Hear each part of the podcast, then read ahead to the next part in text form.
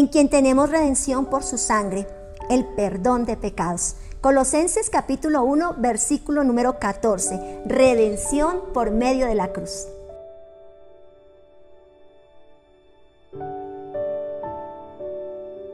Desde el mismo momento en que pecó Adán, Dios estableció desde los cielos un plan para redención, para salvación. Desde ese mismo momento planificó que su Hijo Jesucristo sería el Salvador, el Redentor de la humanidad.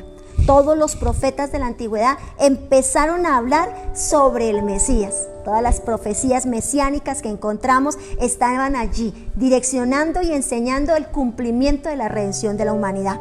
¿Sabe? Sobre los hombros de un hombre sería llevado todo el pecado de la humanidad.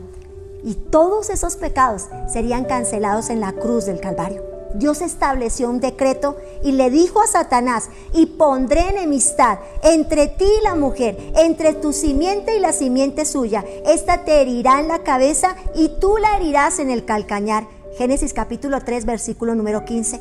Y sabes, esto es poderoso, es demasiado. Como a través de una mujer entró la maldición, pero también como a través de una mujer entró la bendición. Desde entonces, el diablo estuvo alerta porque Dios le dio el aviso que un hombre vendría a destruirlo y ese hombre vendría a través de una mujer. Cuando Jesús nació en la tierra, el trono de Satanás se estremeció a través de Herodes, ¿lo, recuerdas?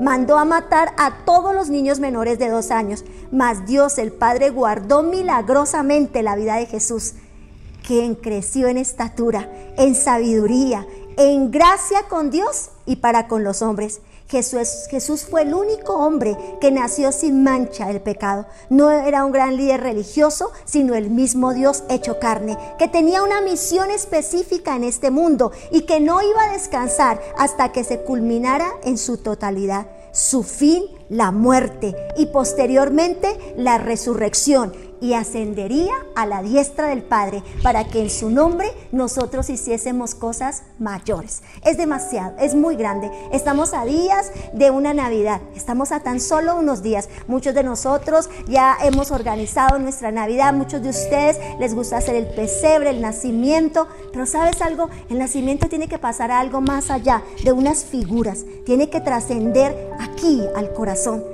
que Jesús nazca en nuestro corazón, que Jesús esté en nuestro corazón y la importancia de que Jesús vino no solo para nacer en un pesebre, sino para salvar la humanidad, para redimir la humanidad, para hacernos libres del pecado, para que lo oprobio que había sobre la mujer como portadora de la muerte a través de la desobediencia, la mujer se convirtiera en portadora de la vida a través de la obediencia. He aquí la sierva del Señor, dijo María. ¿Lo recuerdas? Obediencia, sujeción, sumisión a la, al deseo del corazón del Padre. Definitivo. Ahora la redención por medio de la cruz del Calvario traía un golpe certero sobre las tinieblas. Nos hizo libres. Somos libres en el nombre poderoso de Jesús de Nazaret. Así que permite que ese nacimiento no solo esté en tu casa, en tu árbol, sino que esté dentro de tu corazón. El Cristo de la gloria, el Cristo resucitado que vive en ti. Oremos. Padre, gracias por esta salvación tan grande.